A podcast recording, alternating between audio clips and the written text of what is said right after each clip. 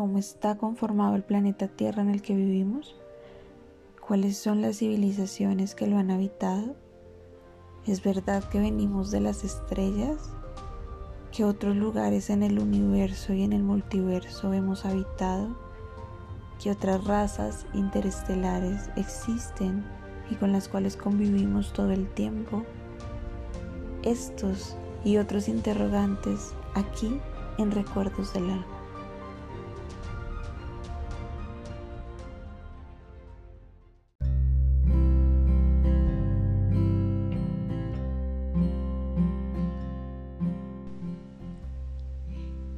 ¿Te has encontrado tal vez con alguien que te dice que esa situación que estás pasando en este momento, tú la elegiste? Que esa enfermedad que tienes en este momento, tú la elegiste? Que esos padres con los que tienes conflicto, tú los elegiste antes de nacer? ¿Has escuchado a alguien cercano que te dice que esas situaciones dolorosas por las que has pasado, tu alma las eligió para aprender? Bienvenido, bienvenida a un episodio más de Artesana Galáctica.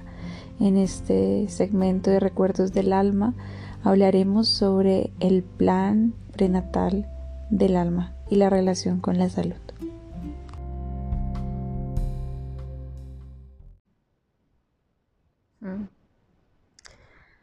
Y todos estos cuestionamientos nos llevan a un tema del cual incluso hay un libro escrito que se llama El plan de tu alma.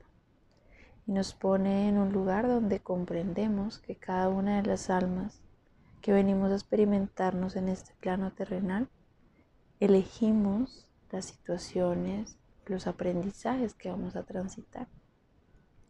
Se dice en este libro que hay un plan prenatal, donde antes de encarnarnos en otros planos dimensionales nos reunimos en algunos lugares que incluso se describen por canalizadores como unas grandes salas donde nos reunimos con nuestros guías, con nuestros maestros y elegimos los aprendizajes que vamos a transitar como alma. En este ejercicio también elegimos, por ejemplo, los padres que vamos a tener, elegimos el lugar donde vamos a nacer, elegimos la familia y el contexto en el que vamos a encarnar. Y escribimos eso que llaman el plan del alma. Y el plan del alma está escrito desde cuáles son esos aprendizajes que vienes a transitar acá. Vengo a experimentar el amor incondicional, vengo a experimentar el perdón, vengo a experimentar la expresión. Y en ese plan elegimos también ciertos actores con los cuales nos vamos a encontrar en el camino para recordar algunos puntos claves de este plan. Muchos de los aprendizajes que elegimos pueden encarnarse o materializarse incluso desde una enfermedad. Y es ahí cuando en espacios de consulta o de terapia, cuando estás frente a una enfermedad, los terapeutas te invitan a preguntarte el para qué llega esta enfermedad, para qué tu alma eligió este proceso que, que estás transitando.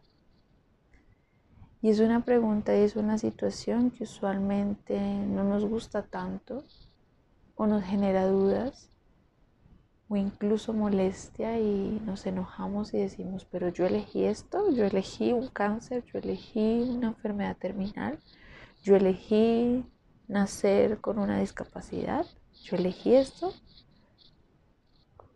Y la respuesta ahí es sí. Muchas elecciones se toman desde antes de venir al plano material en lo que llamamos el plan prenatal o el plan del alma, que son, son esos grandes ítems, esos grandes hitos que vamos a transitar en la experiencia humana y los actores con los que nos vamos a encontrar. Una vez encarnamos, se hace antes de la encarnación una especie de reset donde se borra toda esa información y se borra la información de las vidas anteriores para poder encarnar en este nuevo ser que venimos a ser antes de llegar al vientre de nuestra madre. Se dice que los primeros años de vida el niño puede recordar muchas cosas de esas vidas anteriores y hay muchos niños que lo recuerdan, pero después de cierta edad ya lo olvidan. Una vez encarnamos, entra otro concepto que también está desde antes, pero se materializa más, que es el libre albedrío. Y es allí donde empezamos a caminar, a transitar la vida y tomamos decisiones de ir por un camino o por otro. Pero finalmente cualquiera que sea el camino nos va a llevar a grandes puntos de aprendizaje. Puede que tomemos un camino más largo o más corto, pero el aprendizaje se tiene que hacer el aprendizaje que como alma decidimos transitar. Y en ese camino de la vida, en ese camino largo o corto que tomemos, en este gran laberinto que es la vida,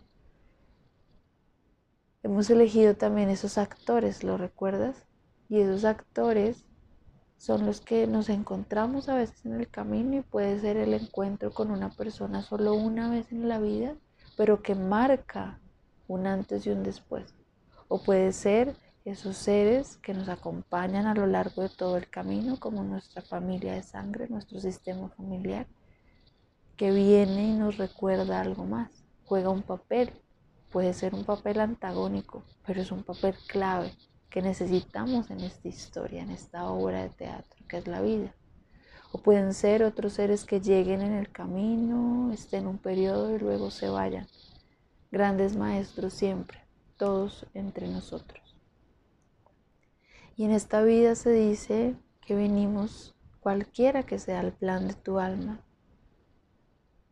el plan que hayamos elegido como almas, todos venimos a aprender algo, a enseñar algo y a compartir.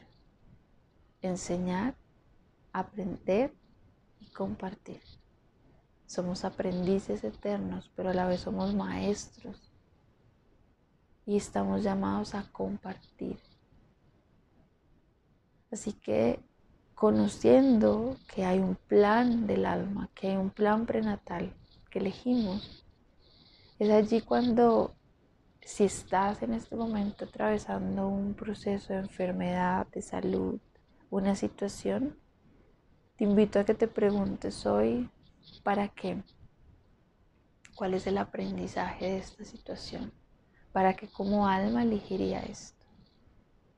Y no solo ante una enfermedad, ante situaciones incluso muy complejas para la mente humana, como lo es ser víctima de un abuso, tener un padre o una madre que nos maltraten, eh, ser abusados, en fin, muchos temas, estar en un medio de asesinato, absolutamente todo eso tiene un propósito superior. Y es allí donde te invito a que te preguntes, puedas hacer una visión en retrospectiva a tu vida y puedas empezar a identificar qué camino y qué hitos has transitado de aprendizajes.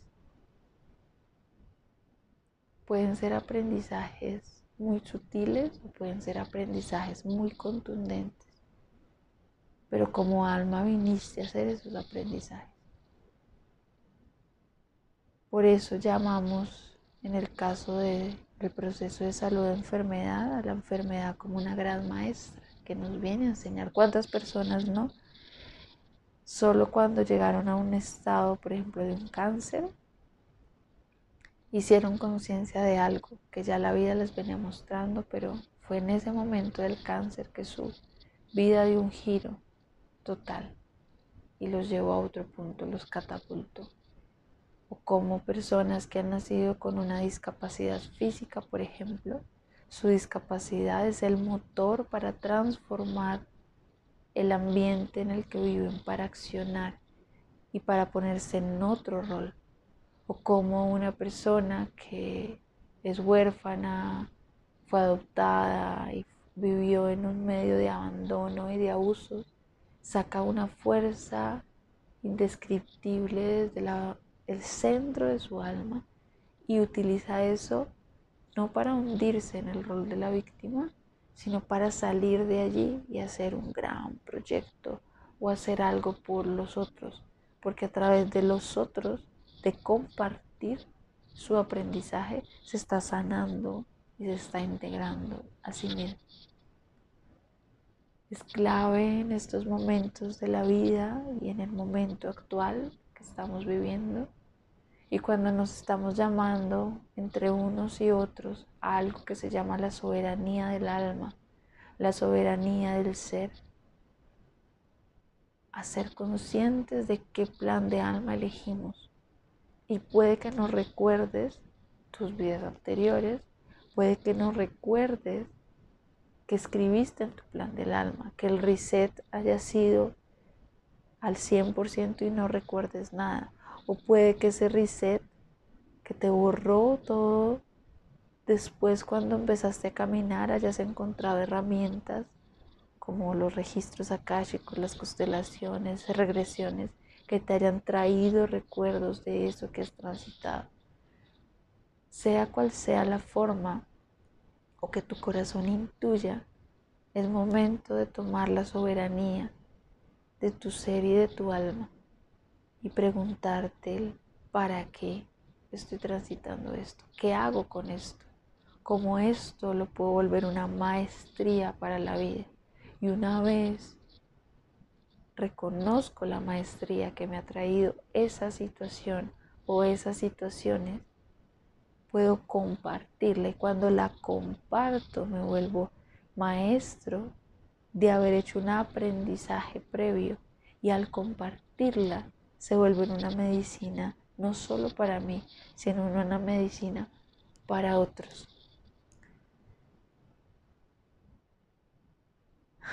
Y hoy, simplemente para cerrar, quiero compartirte un pedacito de mi maestría personal que hoy hago consciente. Y es que he sido una aprendiz eterna, en mi caso, de la expresión y de la palabra. Y así como tal vez hoy escuchas este podcast y te puede parecer que es muy fácil para mí hablar, en esta vida, como Cindy Cristina, elegí nacer y haber sido una niña muy tímida, con muchos traumas, que pasó por psicólogo desde muy chiquita, que desde muy chiquita estuvo en procesos de terapia y acompañada por medicinas alternativas para sanar traumas profundos que la hacían silenciarse. Y en su camino desde los tres años y hoy teniendo 34 años cuando grabo este podcast, haber transitado muchos momentos y muchas situaciones y muchos hitos que le han llevado a retarse a sí misma y a recordarse a sí misma que la expresión, que la palabra y el poder comunicar es una de sus grandes, eso es uno de esos grandes retos en la vida.